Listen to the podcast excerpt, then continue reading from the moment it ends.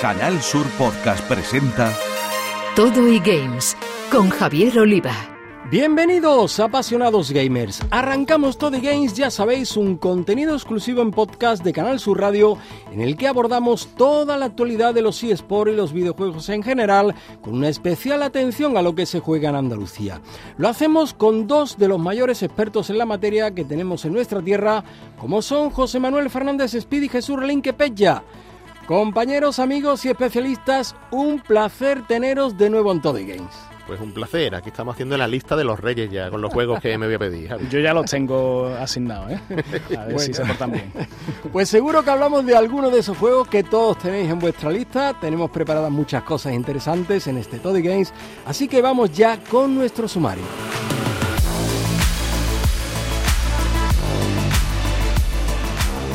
Un nuevo gamer andaluz de talla internacional nos visita hoy en Toddy Games. Se trata del granadino José Serrano Josete, uno de los mejores del mundo en el videojuego Gran Turismo Sport que conocemos popularmente como GT.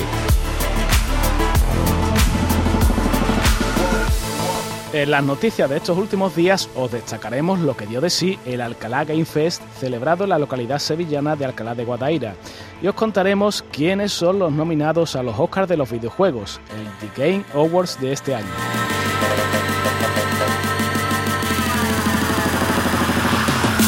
Toca contaros los ganadores de los Indie Games de Málaga, donde el máximo galardón se lo ha llevado precisamente un estudio malagueño, alojado en el Polo Digital.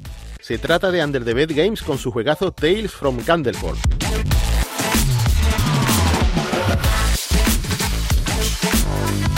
Y para acabar, como es habitual, echaremos unas partiditas, esta vez a Robocop Raw City y a nuestro videojuego andaluz Blasphemous 2.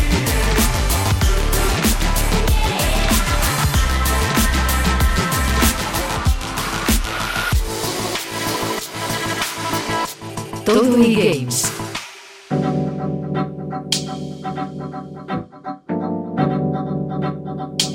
En Andalucía tenemos a gamers de talla internacional y algunos de ellos ya han pasado por todo y games. Hoy está con nosotros uno más, campeón de la reciente Copa de Naciones con España y de la Copa de Fabricantes con Porsche, además de ser uno de los mejores de nuestro país en el videojuego Gran Turismo Sport, que conocemos popularmente como GT.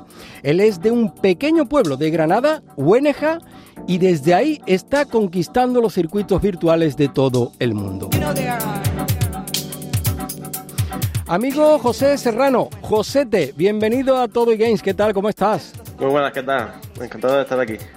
Pues encantado de tenerte por primera vez, que sean muchas más aquí en Todo y Games. Oye, antes de repasar todos tus logros, sepamos más sobre cómo te iniciaste hasta llegar a ser uno de los gamers de Sim Racing más destacados de Europa con solo 20 años. Cuéntanos. Pues mis inicios fueron, pues, yo creo que como todo jugador de videojuegos fue como un hobby, ¿no? Desde pequeño.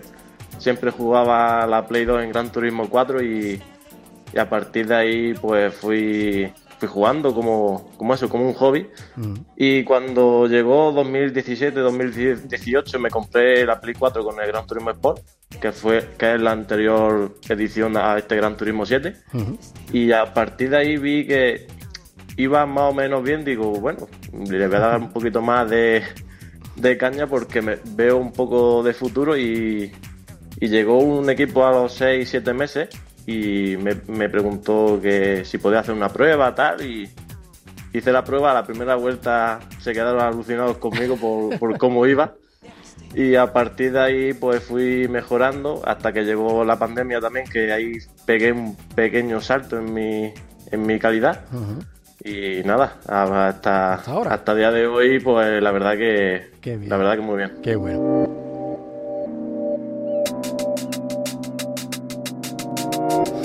Eh, me acompañan, como siempre, nuestros expertos y gamers, José Manuel Fernández Speedy, Jesús Linquepella, que no se van a atrever a echar una carrera contigo, eso seguro, pero quieren aprender más sobre ti. Con ellos te dejo. José, a mí me cuesta hasta arrancar el coche en el juego. o sea, No es muy complicado, te- también te lo digo, ¿eh? Por, por no hablar que no tiene carnet, ¿no? también es verdad, también verdad. Estamos en ello. Pues mira, Josete, por contar un poco de lo que has conseguido este reciente verano, ¿no? Eh, pues has, has conseguido ganar la gran final de la Copa de Fabricante de Porsche. Y en el mismo escenario, en Ámsterdam también, ha formado parte de la selección española que se ha hecho con la Copa de Naciones del Gran Turismo World Series, siendo además el piloto que llevó el coche a cruzar la línea de meta. Mm, me gustaría que nos hablaras de ambos triunfos y de la dimensión internacional que tienen. Pues los dos triunfos, voy a hablar primero de la Copa de Fabricantes, que para mí fue la más importante, que como que cambió un poco el chip al ganar esa carrera. Y la verdad que, primero de todo, porque no, me lo esperaba para nada, porque en ese circuito, no sé, el Bob, que es el balance de, de los coches, pues el Porsche no era el mejor, pero con mucha tranquilidad con mi compañero japonés y todas las luchas que tuvo también, como era una carrera de, clima cambiante, con lluvia, seco y tal, ahí sacamos bastante partido. Y la verdad que ahí me noté súper rápido, me noté muy cómodo. Y la verdad que fue increíble, fue un sueño para mí ganar ese día y al día siguiente ganar la Copa de Naciones con, con mis compañeros de España que ahí pues los tres nos, mm, vamos, estuvimos súper super cómodos, súper rápidos en ritmo. Y la verdad que fue un fin de semana de ensueño.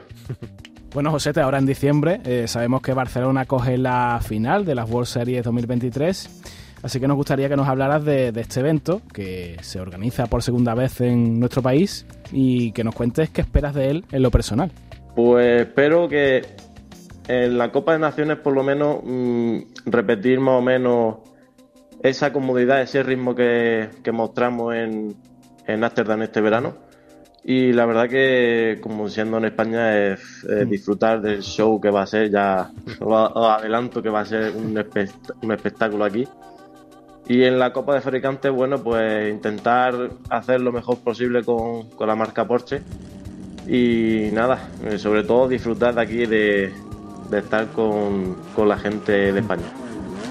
Eso es lo importante, sin duda.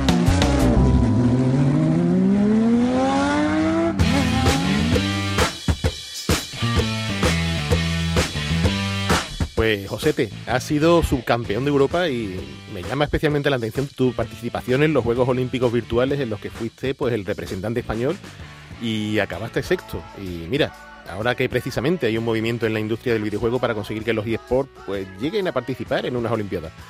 Eh, ¿Cómo fue tu experiencia y qué te parecería ser olímpico? Pues la verdad que sería pues, otro sueño, cumplir otro sueño, porque estar en unos Juegos Olímpicos, la verdad que no todo el mundo lo puede decir y no es nada fácil estar en unos Juegos Olímpicos. Y la verdad que los Juegos Olímpicos también están haciendo un gran esfuerzo en que los eSports se metan de lleno en, en la industria real, ¿no? Bueno, José, te vamos a hablar un poquito ahora del juego. Eh, juego desarrollado por Polyphony y, puesto en el mercado por Sony con 420 coches, casi 100 pistas y bueno, más de 50 horas de juego que más o menos es lo que se estima en completarlo, aunque tú seguro que le has echado unas pocas, unas pocas más ¿no? a este GT7. ¿Cómo has visto la evolución de, esta última entrega y qué nos dirías, eh, bueno, en cuanto a sensaciones ¿no? que has tenido jugándola? Pues la verdad, voy a hablar un poco de así, de, sensaciones de conducción, que la verdad que me noto un poco mejor ahora mismo en, respecto a la anterior edición. Pues más que primero porque una persona también mejora día a día, por lo menos yo mejoro día a día, no me preguntéis por qué, porque no sé, pero yo creo que es a base de practicar. Y la verdad que eh, en cuanto a la hora, pues sí, tengo aquí apuntar la hora más o menos y son ahora mismo unas mil y poco horas. Así que para ser el mejor del mundo o ser de los mejores del mundo, pues se, necesita bastante horas, la verdad que sí. Vamos, que básicamente el volante está despellejado, ¿no? Como suele pasar. pues la verdad que sí, porque tiene unos cuantos de años, ahora que lo he cambiado, ahora tenemos otro para finales. Y el anterior estaba el volante, lo que se dice el aro, estaba destrozado vivo, vamos. Eso es señal, señal de las buenas horas. Y para los que se inician, Josete, ¿qué hay que tener para ser un buen gamer de Sim Racing? Eh, ¿Cuánto hay que practicar? Pues para los que se inician, eh, la verdad que lo primero que le diría es que disfruten del juego porque si quieren ser de los mejores o intentar mejorar, la verdad que esa no es la mentalidad, sino disfrutar del juego primero echarle su hora y, no sé, pasar el rato solo. Y luego ya cuando te veas un poco con más de nivel, ya darle un poco más en serio. Yo, por lo menos, esa es la, la idea que tuve yo al principio, es como un hobby al principio, porque si te lo tomas en serio, al final como mentalmente no acabas de avanzar, ¿no? Eh, te ha comentado antes, Pidi, de broma lo del volante, pero no, no me resisto a, a, preguntarte, ¿es importante tener un buen volante para competir o esto es secundario? Yo siempre digo que lo, lo, lo principal es el talento. Si tienes talento con cualquier volante puedes ir Vale. bastante rápido. Yo también he ido con volantes más, más asequibles, más malos, por así decirlo. Y también he ido rápido, así que lo importante es el talento. Vaya.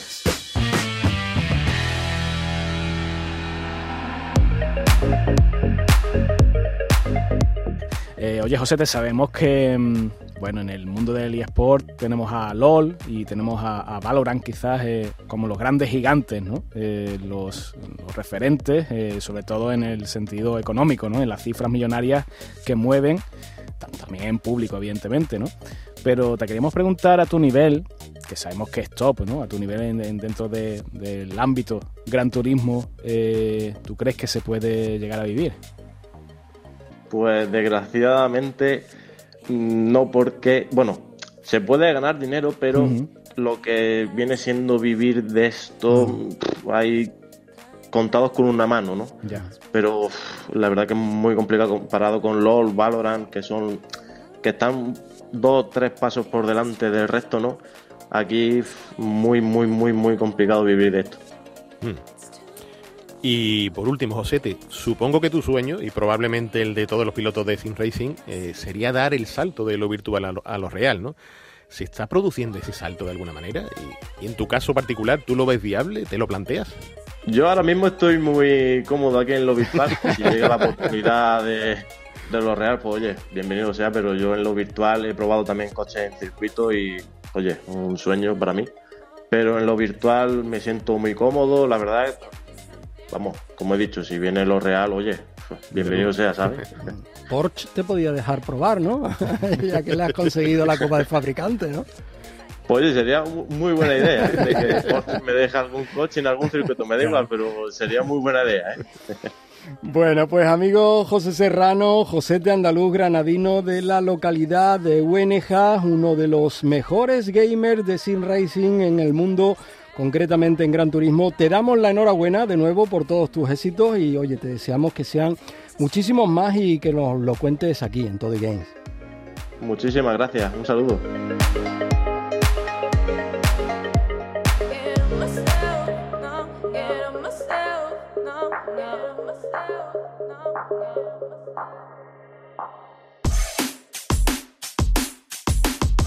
En cuanto a las noticias, vamos primero con un evento celebrado hace unos días en nuestra tierra andaluza. ¿De qué se trata, Pella? Bueno, un evento, a ver, por supuesto, aquí en Todo Games nos gusta hacernos eco de, de, todo tipo de eventos relacionados con el videojuego, celebrados en Andalucía, algunos con más renombre, otros más modestos. Al final todos suman, ¿no? Y, van formando este ecosistema propio que esperamos siga creciendo aquí en nuestra tierra eh, durante los próximos años. Y del que vamos a hablar, eh, para destacarlo, eh, será Alcalá Game Fest, un evento celebrado los pasados 17, 18 y 19 de noviembre en Alcalá de Guadaira, en Sevilla, donde hubo todo tipo de actividades de ocio digital en lo que era la primera edición de dicho evento, organizado en este caso por la Delegación de Juventud del Ayuntamiento de Alcalá. Allí se dieron cita varios focos de interés, eh, como la formación, el, puro entretenimiento a través de, varios torneos de juegos típicos ¿no? en este tipo de, celebraciones como Super Smash Bros., Fighter Z o, el juego de fútbol de EA Sports, FC24. Y también, bueno, pues está claro que estaban las novedades más recientes en cuanto a los últimos videojuegos llegados al mercado. El evento se celebró en el Teatro Auditorio Riberas del Guadaira. Y bueno, para completar un poco la, información, mencionábamos antes ¿no? el tema de que había formación. Al parecer, bueno, pues el evento apostaba por, por dar charlas, por dar talleres y en palabras de la propia delegada municipal de, de Juventud, de allí, de Alcalá, eh, Paula Fuster, comentaba que, allí pues cuentan con empresas que aportan una seriedad profesional y que pretenden que los jóvenes bueno pues comprueben de primera mano que, la formación en nuevas tecnologías tiene muchas salidas ¿no? al mercado laboral. Así que después de todo esto, de esa gran acogida de este Game Fest en Alcalá, auguramos una nueva edición el año que viene y, y si es así, pues estaremos aquí para contarlo, claro.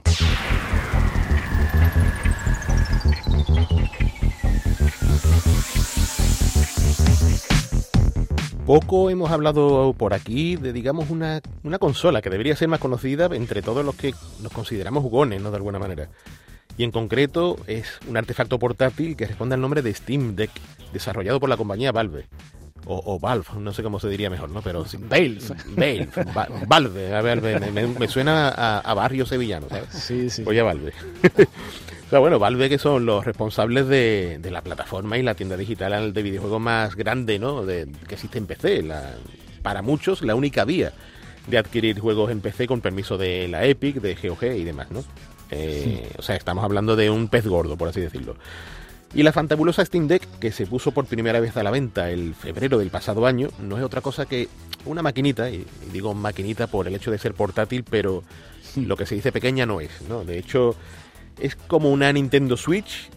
Yo diría que más, más que menos. Más tocha, ¿no? Diría yo. Más tocha, pero da una sensación de solidez. O sea, la máquina es. La tienes en las manos y no la quieres soltar, ¿sabes? Sí, sí. Pero bueno, se considera portátil porque al fin y al cabo eh, es una maquinita preparada para jugar a los títulos de nuestro catálogo de Steam, como si tuviésemos en las manos un PC de, de potencia notable. ¿eh? Pues bueno, resulta que, Valve, o Valve, se acaba de, sacar de la manga una nueva versión que responde al nombre de Steam Deck OLED. Eh, pero no se trata de una simple renovación de la pantalla, no es que le hayan colocado una OLED ¿no? para sustituir la anterior, que sí, que de hecho ¿no? de, por sí es una pantalla eh, ligeramente más grande, eh, más brillante, funciona a 90 Hz con todo lo que conlleva y ofrece compatibilidad con HDR, lo cual está muy bien y fenomenalmente implementado. Pero es que también estamos ante un dispositivo más silencioso, más ligero, mejor ventilado que el aparato original, con una memoria más rápida, que aunque Valve ha dicho que no afecta al rendimiento de los juegos, pero sí es verdad que hemos comprobado que afecta. Eh, se nota. Amén de una nueva batería, que esto es algo fundamental dado las características del aparatito, que hace que dure bastante más cargada de, que su predecesora. Y aparte cuenta con un wifi compatible con 6E que acelera mucho las cargas y viene de perlas para las posibilidades online de los juegos. Así que si os gustan las consolas y no sois nada de jugar con ordenadores, pero aún así os atrae el catálogo de juegos para PC, yo diría que no descartéis el echarle un ojo a este bicho, ¿eh? Ya os digo que tener eh, un Steam Deck en las manos eh, es fabuloso, ¿no? Es la sensación de tener un producto de calidad, se nota con cada pieza, cada stick, se percibe desde el momento uno, desde el primer momento y ver cómo funcionan a la perfección algunos de los juegos más exigentes de, PC es un gustazo difícil de describir. ¿eh? Si queréis saber más o incluso compraros la del tirón, tenéis que visitar la tienda de Steam y ahí en primera plana os saltará así. Bueno, vamos a hablar ahora de, un título cuanto menos llamativo, interesante, curioso, porque trata, eh, es un videojuego ¿no? que trata el tema del blockchain. Antes de entrar en faena, pues comentar o presentar el, juego que se llama Phantom Galaxies, un título futurista eh, programado por Blowfish Studios.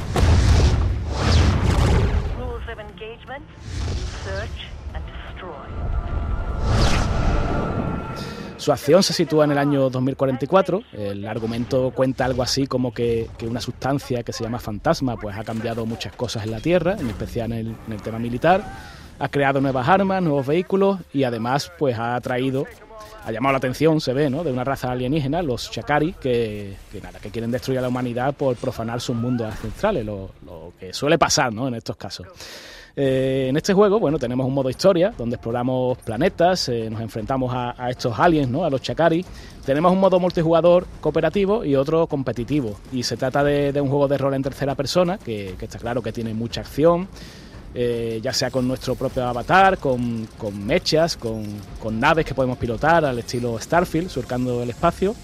Y por supuesto con el tema este que, hemos comentado previamente, el blockchain. Algo que yo diría, no sé si, tenéis otra opinión, ¿no? pero parecía ya casi desterrado ¿no? después de ese boom, de esa expectación que, tuvo hace, hace un tiempo. ¿no? No, pues conozco algún que otro proyecto que está en desarrollo apostando por eso. Está tirando de ello. ¿no? Sí.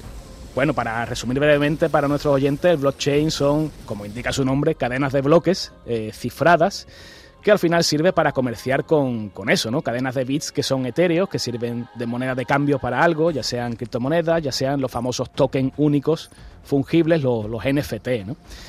Pues nada, resulta que desde el 15 de noviembre, que salió Phantom Galaxies, este título utiliza el blockchain, utiliza los tokens NFT como moneda en el propio juego y se usa para comprar, para vender equipamiento, eh, para adquirir esos tokens, eh, bueno, personalizar tus mechas, los avatares y otros coleccionables de, del juego.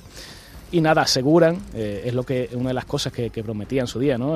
Blockchain, de que esos tokens, esa, esos coleccionables son únicos, ¿no? Pertenecen a, al dueño, a aquel que desembolse, bueno, pues el dinero virtual co correspondiente para adquirir ese objeto. Si funcionará, si cuajará al ser un videojuego, bueno, pues habrá que verlo, ¿no? Yo, en mi, en mi propia persona, tengo dudas. Yo no sé, Speedy o Javi, cómo lo veis, pero, pero bueno, me parece algo, bueno, valiente, arriesgado, desde luego. Yo lo que tengo claro es que los alienígenas, esto, los Shakari, a Piqué no le va a gustar mucho. sí, Shakari, sí. Es muy original el nombre, ¿eh? sí, sí.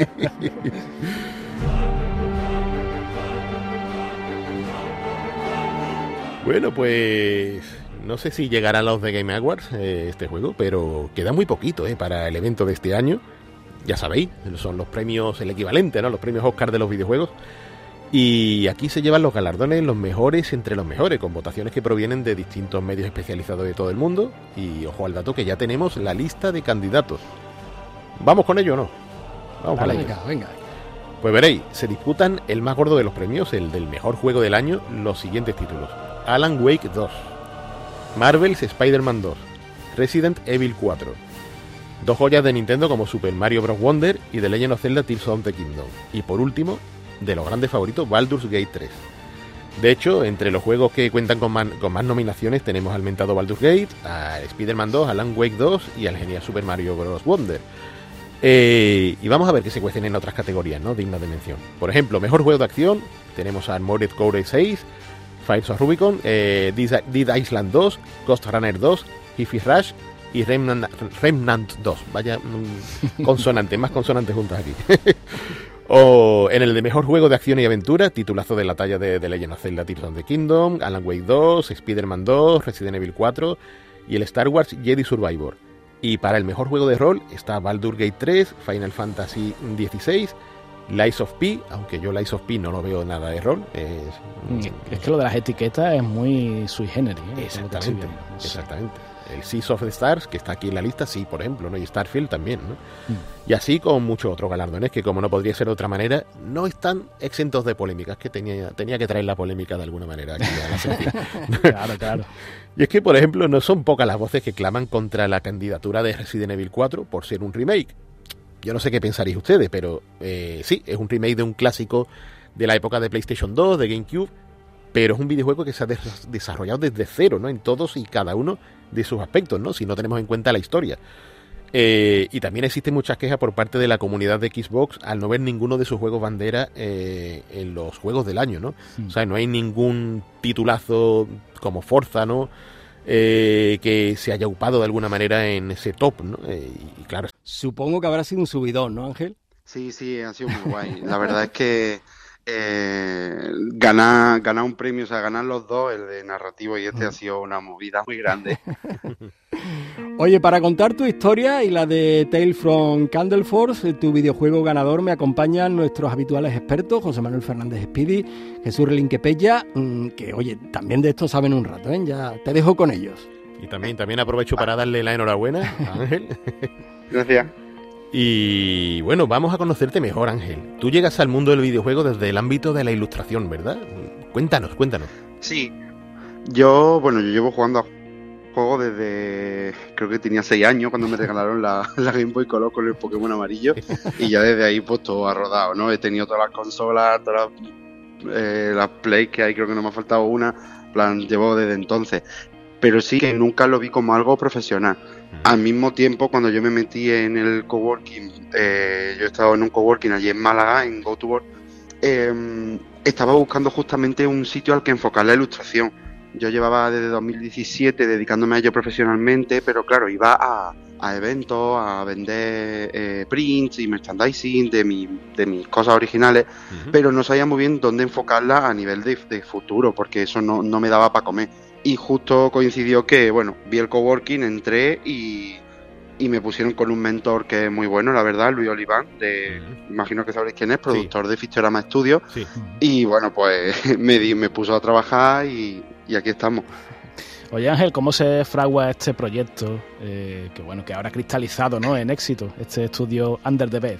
Pues, pues un poco como he dicho, yo llegué un poco perdido, no sabía qué hacer a nivel de ilustración, quería hacer algo editorial, pero Mm. justo recuerdo que días después de registrarme en el coworking y, y decir que quería hacer editorial, leí un artículo sobre lo mal que estaban las editoriales a nivel eh, o a nivel España y, que muchos artistas estaban trabajando fuera, artistas como el autor de Black Sad, que se había tenido que ir, no me acuerdo si era Francia, y dije, uff, creo que creo que es un mal momento y esto es una señal. Y justo Luis Oliván me dijo, mira, si tú quieres hacer mundo editorial, aquí aprendemos juntos y yo te ayudo en lo que yo sepa, pero si quieres hacer algo como videojuego, yo creo que te puedo ayudar bastante. Una persona que lleva ya 10 años, entonces dije, vale, era algo que me había acompañado toda mi vida, era un hobby muy grande y también me, para mí era un sueño, lo que pasa es que lo veía como casi tan difícil llegar a trabajar en, en hacer arte para videojuegos que ni me lo había planteado. Eh, claro, tan fácil como hacer tú tu propia movida. Y, y entonces empezó ahí. Ahí conocí a, mm, bueno, mi pareja está conmigo trabajando también y luego conocí también a, a un par de personas que se añadieron al proyecto dentro del coworking, entre ellos el cofundador de la empresa que se llama Chema, que es mi socio fundador, y, y aquí estamos hoy. Qué maravilla, qué maravilla. Y encima eh, pegar el campanazo, ¿no? Porque ahora vamos con Tales of Candeford. Háblanos de qué Sí. va el juego y todo el proceso creativo y técnico. Pues bueno, a nivel, a nivel técnico, el juego lo estamos haciendo en, en Unity. Eh, estamos utilizando un par de cosillas más para el audio, VWise y demás. Eso son ya cosas más, más técnicas.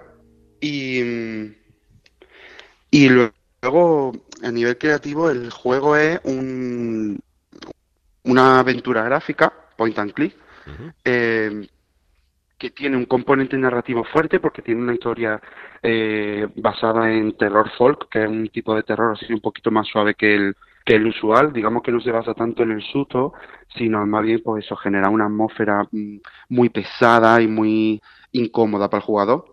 Y, y eso, y mezclamos esta temática de terror folk con, los con puzzles. Son puzzles tipo escape room. Ahora mismo eh, la demo que está, digamos, acceso al público ocurre dentro de una habitación y demuestra un poco pues los puzzles así que el tipo de puzzles que se van a encontrar eh, durante el juego pero luego en los próximos capítulos pues ya el, la protagonista sale al exterior y, y ha sido la verdad un desafío muy grande adaptar los puzzles pues esos puzzles tipo escape room que normalmente ocurre en un sitio cerrado ha sido un poco un desafío adaptarlo a, a, a escenarios en abierto pero, pero parece que ha quedado bien Suena muy bien todo lo que comentas es, respecto a ese terror folk, ¿no? Y tal. No sé si tienes alguna referencia artística que nos pueda eh, sacar a la palestra.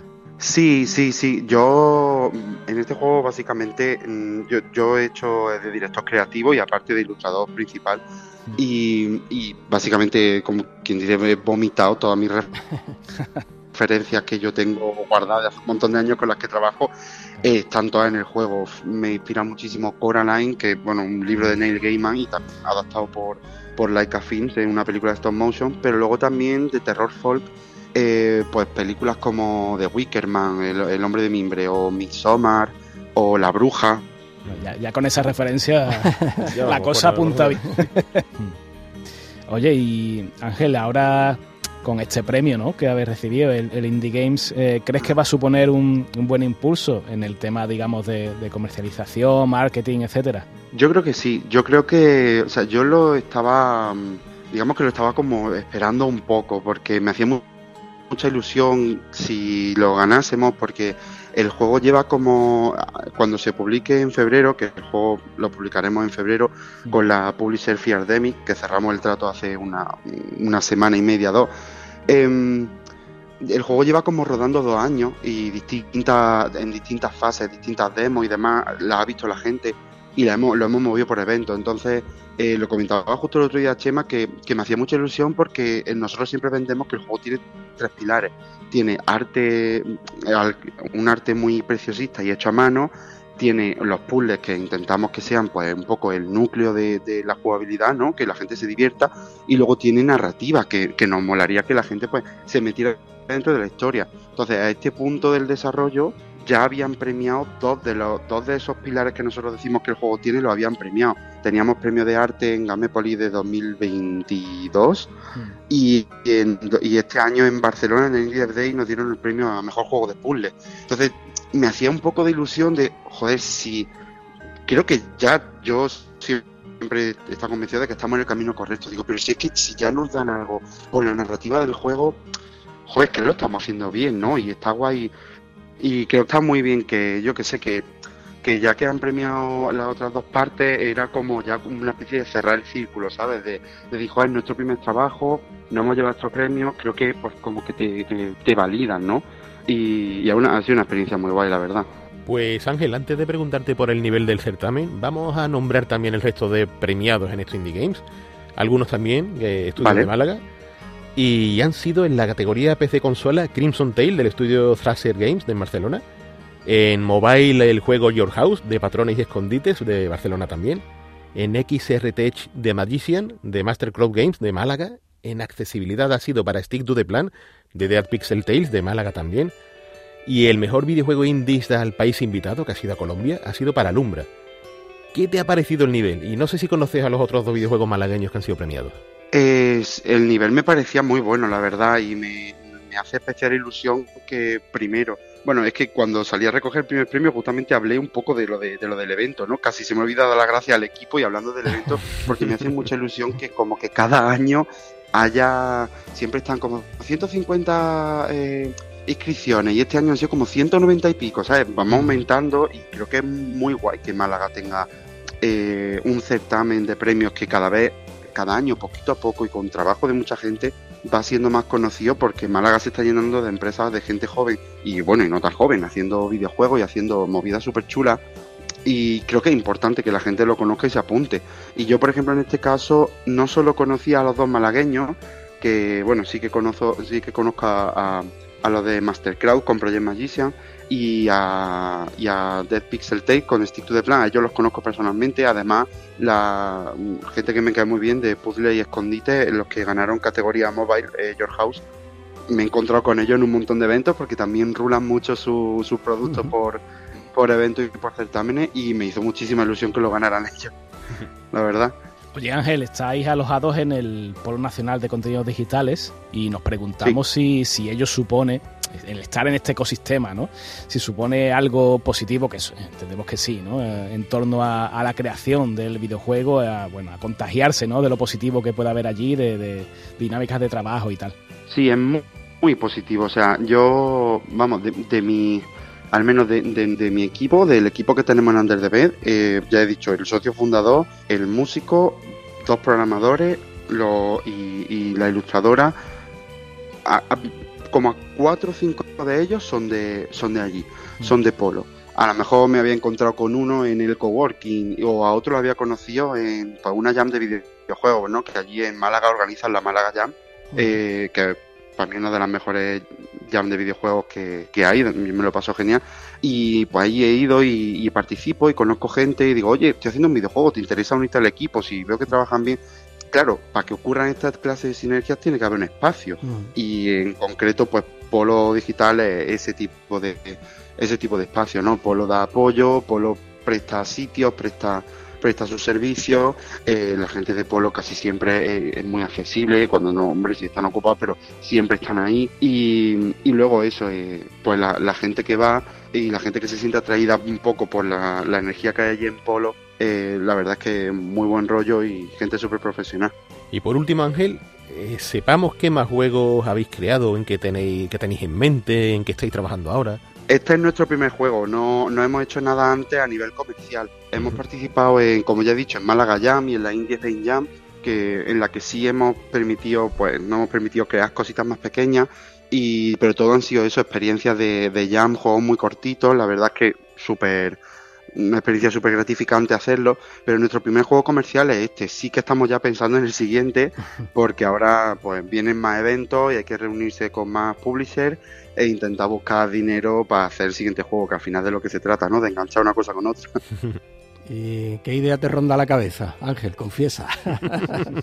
bueno, bueno, estamos, estamos, ideas no tenemos, o sea, tenemos la idea, no está ni siquiera ahora mismo sobre el papel porque estamos dándole los últimos retoques a este, pero estamos pensando si una segunda parte de este, depende de cómo vaya, o rescatar quizás algún bocetillo antiguo que haya por ahí para un, para un segundo proyecto que a lo mejor no tiene nada que ver con este primero, pero bueno, quizás será un, un proyecto más grande, estamos mirando todavía. Pues sin duda será bueno, porque viene del ganador del premio a mejor videojuego en los Indie Games de Málaga, Ángel Paulain, fundador del estudio Under the Bed Games, de donde ha salido ese magnífico Tales from Candleford. Eh, enhorabuena, amigo Ángel, muchísimo éxito. Y oye, que lleguéis con él lo más lejos posible, te deseamos aquí en Todo Games. Muchas gracias.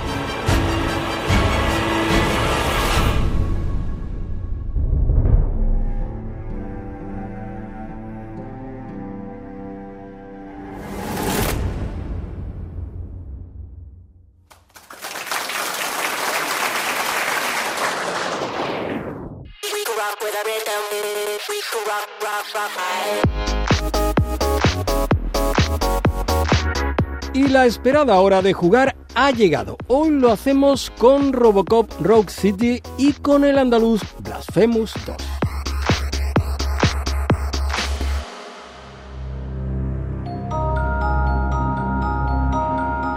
Pues fíjate que ya hemos hablado por aquí de este Robocop Rogue City en las noticias de programas anteriores, pero es que ya le hemos sacado jugo a la versión que ya podéis comprar en las tiendas.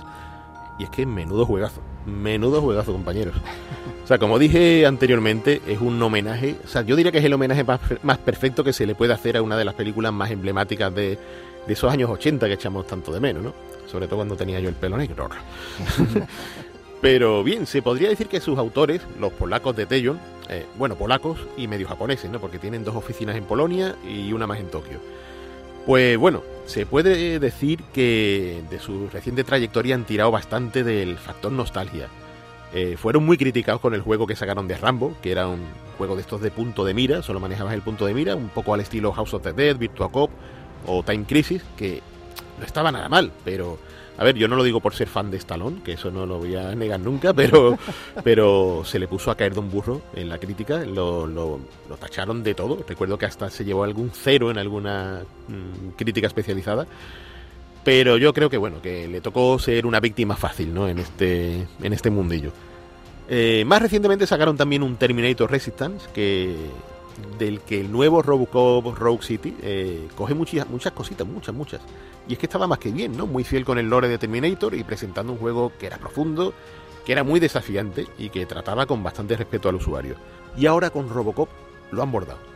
O sea, lo han bordado totalmente. Y mira que el Policía del Futuro ha tenido juegazos a lo largo de estas décadas, ¿eh? Que eso bien... Yo sé que Jesús habla bastante de ese Robocop de, de, Ocean, ¿no? Que nos gustaba tanto. Somos muy fans. Muy fans de ese juegazo para, para los ordenadores de 8 bits, ¿no? Aunque salió para más plataformas, pero sobre todo Spectrum, Amstrad y MS. Aquella que compusiera Basil Poleduris eh, para la primera película y para la tercera, todo hay que decirlo. En la segunda hubo un salto con otro músico, pero bueno, no, no era lo mismo, ¿no? Y lo mejor es que manejar Robocop se siente como ser Robocop. Eh, os pongo en situación, ¿no? Del principio, el juego comienza con un, asalto a la cadena principal de televisión de Detroit por parte de una banda de punkies. Ya sabéis, los punkies son los malos del futuro. Y tienen, bueno, están, son súper adictos a una droga que se llama Nuke, que es esa que aparecía en la segunda película. Y tienen ahí rehenes, eh, evidentemente llega nuestro hombre policía del futuro a repartir estopa. Y ahí comienza en ese momento la maravillosa e icónica melodía de Robocop, que no puede ser más épica. El sensor de Robocop va identificando a todos los individuos mientras nuestra armadura pues va soportando mogollón de fuego. Todo esto con la música que empieza a arrancar, la fanfaria famosa, y comenzamos a andar apuntamos a uno, pim, pam, otro, otro. Y la sensación es que no puede ser más emocionante porque para los que de chiquititos salíamos a la calle después de ver la película andando como Robocop, o sea, doblábamos la esquina girando primero el cuello y luego el resto del cuerpo, ¿sabes? Pues esto es un regalo, ¿no? Es un regalo totalmente. La pregunta es, ¿es Robocop Rogue City un juego también apto para los que no sean fans? O sea, esto mm, lo confirmo, ¿no? Eh, eh, el factor aventura mantiene el interés, ¿no? Los personajes están muy bien escritos, el argumento es interesante y, te atrapa, te llega a atrapar, ¿no? Te, pilla la curiosidad. Luego están los disparos, ¿no? Lo que se llama el gunplay, la forma en la que los enemigos no encajan los proyectiles y tal, ¿no? Es muy satisfactorio, muy, muy satisfactorio.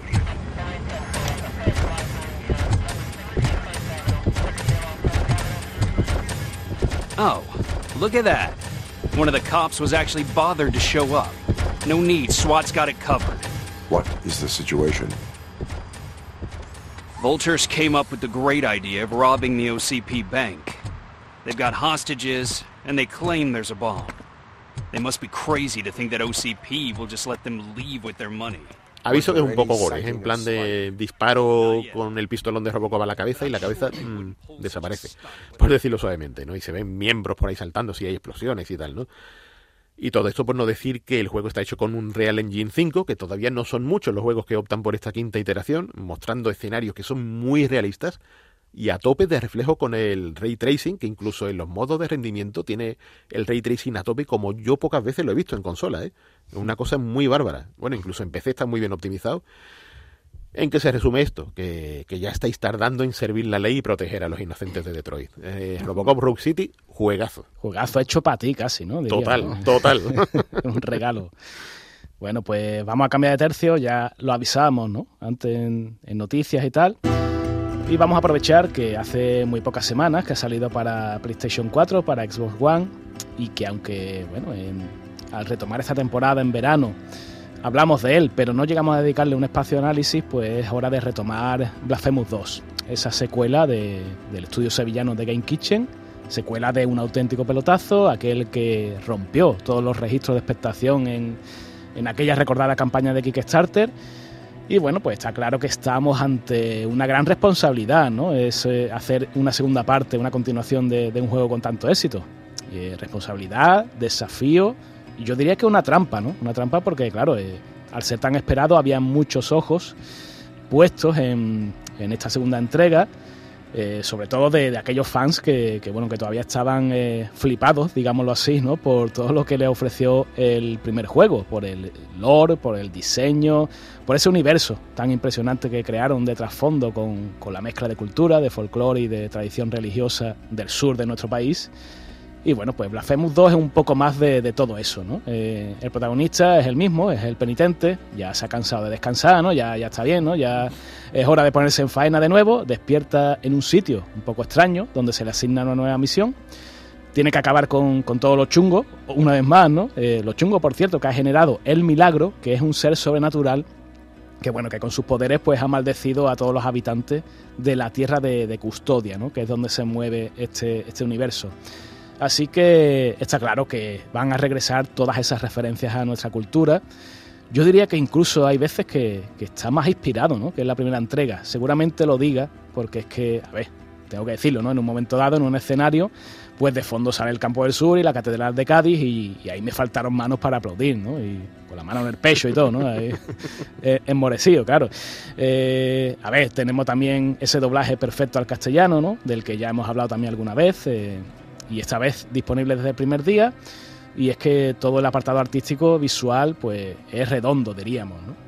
Y a la hora de jugar, pues Blasphemous 2 también es continuista, como era de esperar, porque los puntos clave de una aventura 2D con este estilo Metroidvania, ¿no? que estamos acostumbrados, pues están ahí, ¿no? Pero hay diferencias, hay diferencias sutiles que dejan un buen sabor de boca, empezando por el propio manejo.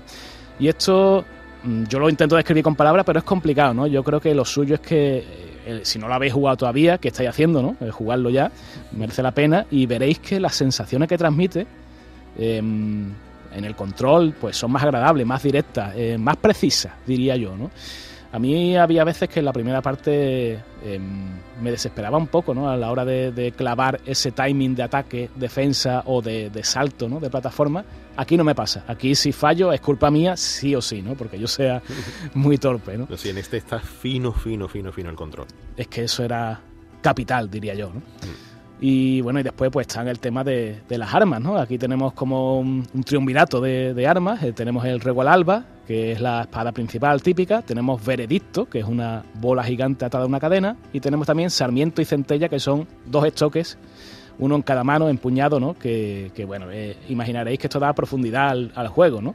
Tenemos la espada, como hemos dicho, que es equilibrada. Tenemos esa, esa bola, Veredicto, que tiene una gran potencia que hace un montón de daño, pero claro, tienes que clavar más el timing o tienes que necesitar más tiempo para, preparar ese ataque, lo cual, lo cual nos deja expuestos ¿no? a la ofensiva. Y, bueno, pues tenemos esa Sarmiento y Centella que, oye, amor eterno a los creadores de esos nombres, son, son bestiales, son una maravilla. ¿Con, qué arma juegas tú usualmente? Yo juego con el estándar, seré que soy muy clásico, tío, no sé. Yo estoy siempre, o sea, yo tengo las tres, ¿no? De, cuando, porque llegas a conseguir las tres a la vez ya. Sí.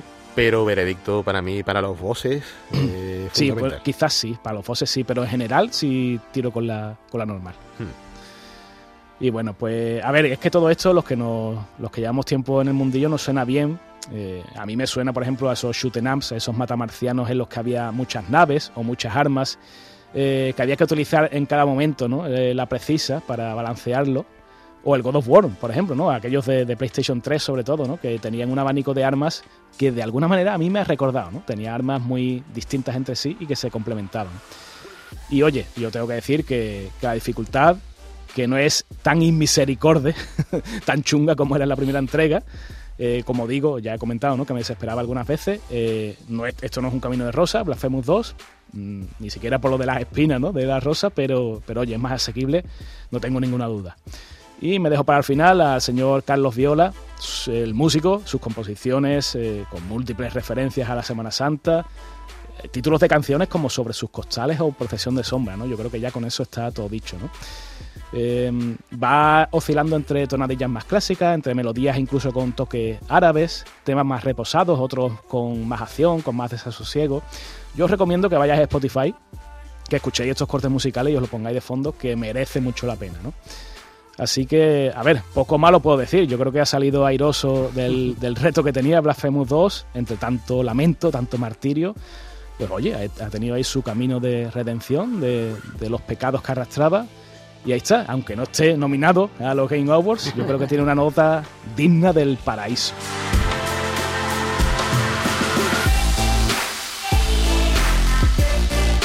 Llegamos al final de esta nueva entrega de Todo Games, el podcast exclusivo sobre videojuegos de Canal Sur Radio que ha estado realizado técnicamente por Álvaro Gutiérrez y Manu Japón, al que os pedimos que os suscribáis en nuestra plataforma o también en Spotify o Google Podcast.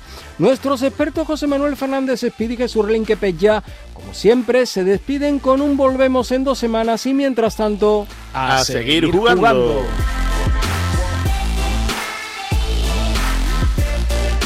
En Canal Sur Podcast han escuchado todo e-games con Javier Oliva.